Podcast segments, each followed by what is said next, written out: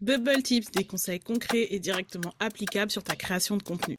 Connais-tu la radio préférée de ton audience cible? Connais-tu la radio préférée de ton client idéal? Cette radio, c'est probablement, fort probablement, oui FM. Et je peux même t'assurer qu'il est branché 24 heures sur 24 sur cette radio. Oui FM, ça vient de l'anglais What is in it for me? Donc W-I IFM. Moi, je le traduis souvent par, en gros, qu'est-ce que j'y gagne? Et en fait, ça vient d'une stratégie de communication qui consiste à se concentrer sur les avantages de ton produit ou de ton service, en fait, de se concentrer vraiment sur ce qu'il apporte au client. L'idée, c'est non seulement, en fait, d'identifier les besoins, les désirs de ton client idéal, mais c'est surtout de réussir à lui montrer comment ton offre peut répondre à ses attentes. J'aime beaucoup comparer du coup ce concept oui FM à une station euh, radio à laquelle en fait ton client serait constamment branché. Et comme une radio, ta communication, tes contenus, ils vont devoir avoir ce plus qui les rend intéressants, qui les rend engageants pour ton public cible,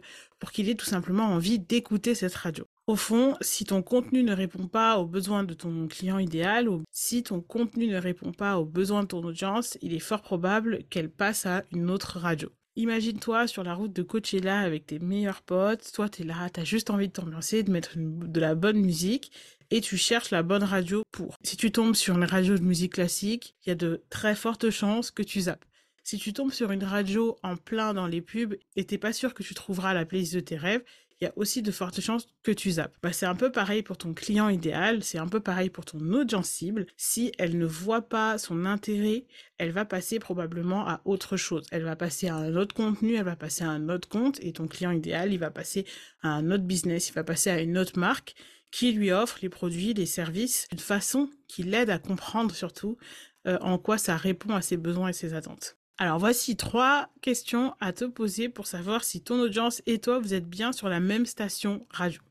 La première question, c'est est-ce que le sujet que je traite est porteur de valeur pour mon audience cible?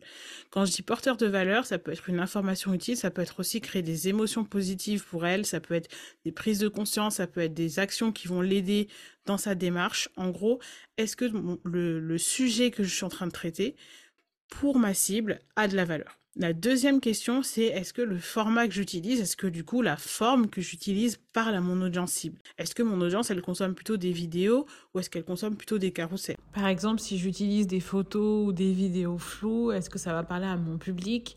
Si moi, euh, j'ai un public plutôt haut de gamme bah, Probablement pas. Troisième question, est-ce que mon audience est capable dans les premières secondes ou dans les premières lignes d'identifier ce qu'elle gagne à lire écouter, regarder mon contenu, en tout cas à porter son attention sur ce contenu. Dis-toi que si toi tu doutes, si la réponse c'est plutôt un mouais, bah c'est déjà un non pour ton client idéal, c'est déjà un non pour ton audience qui est déjà sursollicitée, qui est déjà pressée. Donc la prochaine fois que tu crées un contenu, demande-toi si tu es bien branché sur la bonne radio, si t'es bien branché sur Oui FM, W-I-I-F-M. C'est tout pour moi. N'oublie pas de transformer cet épisode en action au cours des prochains jours, des prochaines semaines. J'espère que cet épisode t'a plu. Si tu souhaites soutenir le podcast gratuitement, laisse un avis et 5 étoiles sur Apple Podcast ou sur Spotify. Ça aide de plus en plus de personnes à le découvrir et de mon côté, ça me booste à délivrer toujours plus de valeur. Je te remercie pour ton écoute et je te dis à très vite pour un nouveau